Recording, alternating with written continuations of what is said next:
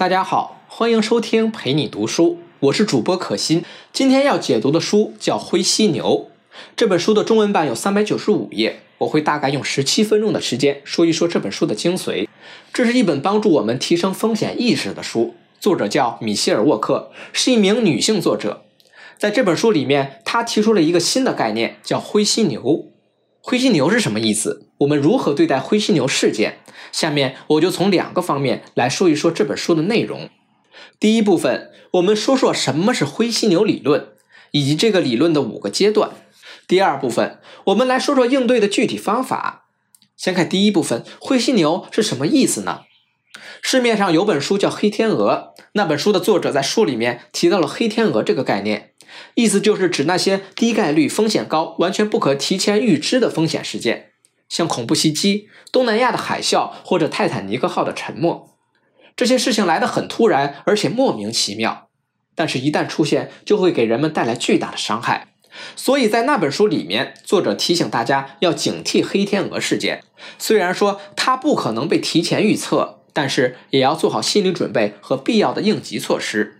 一旦出现，人们就不至于慌了手脚。而且在那本书的结尾处，作者还大胆做了一个预言，说他提到黑天鹅这个理论，一定会有人抬杠，说出一个白天鹅理论。果然被他说中了。这不，这本书的作者米歇尔·沃克就出来抬杠了。不过他没有用“白天鹅”这个词儿，用了一个新词儿，叫做“灰犀牛”。他指的是那些大概率而且造成的破坏也很大的风险事件。好比说，你在一片草原上。离你不远的地方有一头灰犀牛正在朝你怒气冲冲地冲过来，那这个时候你当然是要立马做出反应了，要么跑，要么拿枪击毙它。不管怎么样，你躲避眼前这头犀牛的攻击肯定是最重要的事情。那在这个时候，干嘛还要去害怕落在不远处的那只黑天鹅呢？意思就是说呀，我们能把眼前明显看到的风险事件防范好就已经不错了，干嘛要去担心那些极小概率又没有办法防范的风险呢？所以这本书的作者主张我们应该多关心那些有明显征兆的而且显而易见的风险，比如说明明知道飓风和暴风雨就要来了，天气预报和当地的通知也在反复的警告，但是就有很多人不听，就觉得这些风险跟自己没有关系。结果每次刮风下雨都有很多人身亡，全世界各地都这样。要是大家能够稍微有一点风险意识，稍微提前行动一下，稍微找个地方躲一躲，也不至于下个雨刮个风就能把人命要了。再比如说，有很多银行家明明才经历过次贷危机，才从破产的边缘爬过来，但是还是会不断的给信用差的人房贷，还是会继续明显不靠谱的投资。一直到下一次危机再次到来才会停一段时间，然后再重蹈覆辙。再比如说，很多地方的官员明明知道桥梁的质量很差，上面有很多裂缝，车跑在上面，桥都在乱晃，但是就是迟迟不修，一直到出了事情，有了人员伤亡才会动手补救。再比如一些企业和国家的元老，明明知道自己时日不多，是时候放手让年轻人接手了。但是仍然宁愿把国家或者企业引向毁灭，也不愿意放开手中的权力。你看这样的例子就太多了，数不胜数。作者认为，绝大多数时候我们不是看不到危险，而是明明看到危险了却无动于衷。就好像明明看到一头犀牛朝我们冲过来了，我们通常的反应却是站在那里一动不动的等着被撞翻。这个就是作者所说的灰犀牛式的危机。作者把人们面对灰犀牛危机的时候的反应分成了五个阶段。下面我们来看看分别代表什么。第一个阶段是否认事实，找各种理由来否定警示者发出的信号的阶段，就是听到坏消息了不相信，第一反应是排斥。那为什么我们总是会习惯性的否认危机的存在呢？主要是有两方面的原因。一方面，我们总是会习惯性的对未来的事情抱有过于乐观的态度。数据就表明，大多数人会高估自己在自己专业领域取得成功的可能性，总会觉得未来的自己一定是前途无量的，未来一定是想什么来什么，一定是能成为自己想象中的样子。像这种过于乐观的态度，在年轻的群体里很常见。大多数人对自己孩子的天赋，有时候也过于乐观。他们会普遍高估自己孩子的天赋，总觉得自己的孩子一定是百年难得一遇的奇才。因此从小就用各种不切实际的高标准要求他们。人们呢还会对自己的寿命又过于乐观，很多人在估算自己寿命的时候，总是能多算出二十年的时间。总的来说，人们在现实中如果遇到不如意，总会习惯性的把希望寄予未来，会对未来抱着盲目乐观的态度。那这种偏见就会导致人们面对危机的时候，第一反应是否认。另一个方面，就是因为否认是我们人类的一种原始自我保护机制，它能帮助我们面对危机的时候不至于立马崩溃，为我们接受现实争取一段时间。作者说，很多时候否认能帮助我们专注于解决当前的问题，直到我们有足够的时间适应眼前的不愉快的情境，从而调整我们的行动，着手纠正问题。这个就是人们面对危机时候的第一个阶段，叫否认阶段。此后会进入第二个阶段，叫得过且过。当危险越来越急迫的时候，人们会习惯性的像鸵鸟一样，把头埋在沙子里，假装看不见，假装不重要，总是希望危机能够在未来自行解决。人们就会一而再、再而三的逃避解决问题时候，找各种各样的理由拖延问题，比如说没有预算，比如政治上的可行性不高。比如，反正就已经这样了，做不做无所谓。这种借口在企业、政府机构、个人生活、金融领域比比皆是。作者说了这么几个我们习惯得过且过的原因：首先是某国的政府不给力，体制建设上有严重缺陷，人力财力资源也严重匮乏，在处理危机的时候总是重视突发紧急的危机，而对不紧急却很重要的危机不作为。其次是认知上有待提高，比如说对危机的伤害性评估不足，对危机的错误解读和缺乏针对有效信息采取行动的动机，就是我们总是在眼前的小损失和未来的大损失这两个选择前犹豫不决，就好像问大多数人愿不愿意杀死一个人来救很多人的生命。大多数人面对这个问题的时候都非常难，他们会选择不回答或者不愿意。人们在利弊的抉择中总是不能保持理性的判断。最后呢，作者说我们得过且过，是因为我们有一种神奇的文化思维在作祟，就是总希望危机在最后关头能自己消极，就好像很多好莱坞电影里演的那样，主人公在最后的危机关头总能找到逆转的方法。比如《星球大战》的绝地武士总是能在最后关头凭借一个人的力量，在很短的时间内就拯救了地球。蝙蝠侠在最后的危机关头总是有猫女这样的同盟好友来及时的救场。人们这样的电影看多了，就会觉得危机总是能够在最后关头自然而然的得到解决。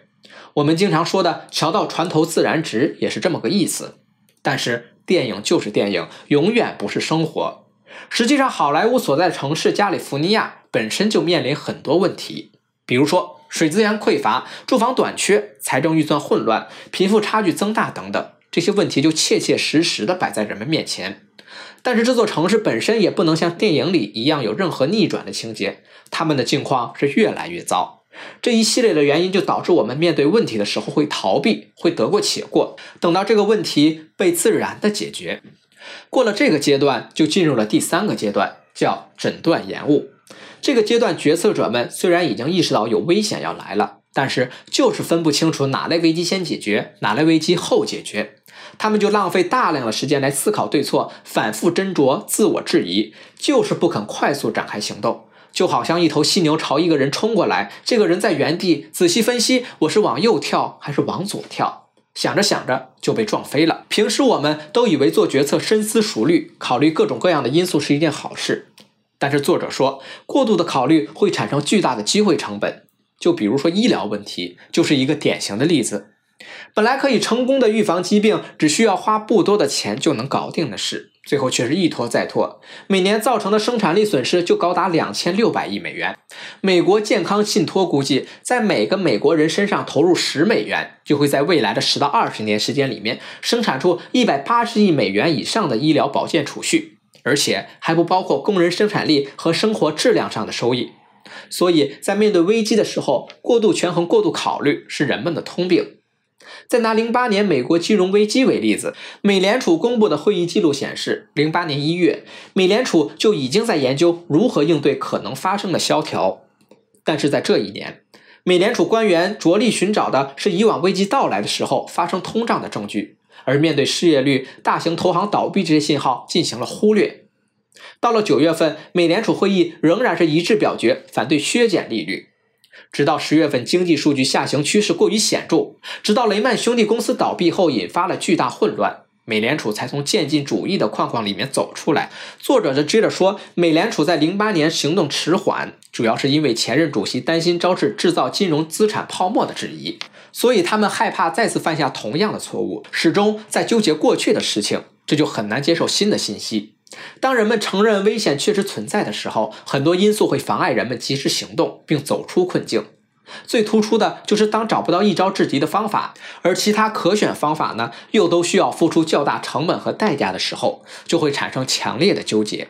你比如说，全球气候变化以及引发的灾难，在二十一世纪初就已经被公认为各国需要共同面对的重大危机。但是因为没有不需要付出代价的解决方案，而是需要发达国家和发展中国家共同做出重大调整、承担代价，因此各国的行动效率变得非常低下。过了第三个阶段，就开始进入第四个阶段了，就是恐慌。当危机已经近在眼前了，这头犀牛已经到了鼻子跟前，人们这个时候的反应通常是恐慌。一旦陷入了恐慌，在强大的压力下，我们的大脑就会高速运转。记忆力会随着提高，感觉就会变得敏锐，肾上腺素就会增加，但这个时候也可能忽略一些重要的信息。因此，在这样的处境下，我们有可能做出最好的决定，但是也有可能做出最坏的决定。你看，有些人善于控制自己的情绪，在其他人恐慌的同时，还能够冷静应对，从而制定出更好的行动计划，没有因为陷入恐慌触发非理性反应。当然，也有人因为产生恐慌情绪，针对相关危险的局面做出更加可怕的决定。你比如说，彻底放弃自救，或者实施反社会行为，把自己置于更难预料的危险之中。比如说，像人们对埃博拉病毒的反应，就是典型的例子。一个曾经在利比亚治疗埃博拉病患的医生返回纽约的时候，就发现人们的反应太夸张了。当然呢，也怪那些媒体把病患的死亡状态描述的太过凄惨。每个人都生活在这个病毒的阴影之下。其实，这种病毒是不会通过接触传染的，更不会通过空气传染。这个基本常识大家常常不知道，或者说有意的忽视。总的来说，恐慌情绪会放大最初的小问题，并且把它升级成灾难。这种情绪会让我们退回到最初的否定和抵触的阶段，最终妨碍我们解决眼前的实际问题。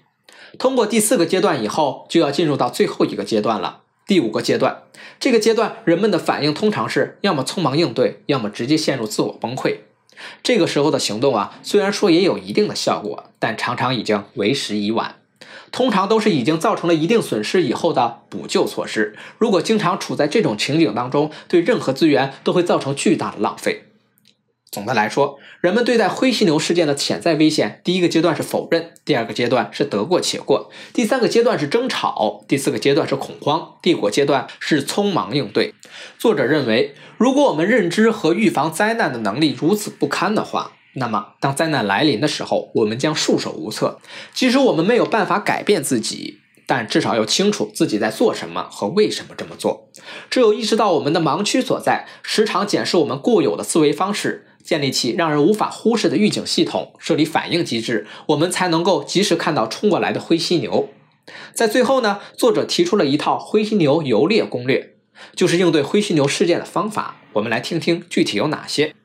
第一个要承认危机的存在，提前做好预防准备，尽快的发现影响我们认知的因素，特别是在做决策的时候，要保证开放性，保证持有不同观点和意见的人能够参与进来，并且以欢迎和接受的态度对待不同的意见。第二个要准确定义灰犀牛事件的性质，要通过定义每一个危机的性质，确定每个事件的轻重缓急，有的放矢的解决问题。第三个，不要静立不动。如果有可能的话，就制定计划，并坚定地予以执行。如果没有能力做出必要的重大变革，那么就通过一些小的可行性措施开始行动，比如说驾车之前系上安全带，给自己买份保险等等。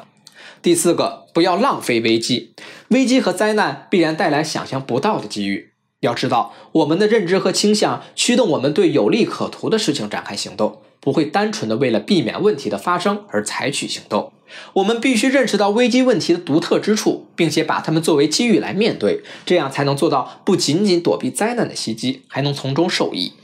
第五，要站在顺风处，眼睛盯着远方，越早发现危机越好。这样呢，既能让我们能够观察到危机靠近的过程，更能帮助我们做出正确的选择和适当的行动。简单来说，灰犀牛事件即是概率高的事件，又是影响大的事件。我们越是越早的应对处理，损失就会越小。躲避灰犀牛式危机侵扰最好的办法就是彻底越过恐慌期，把否认、抵制情绪转化为接受危机的存在。把拖延转化为积极制定行动，避开恐慌阶段，尽快的进入行动阶段。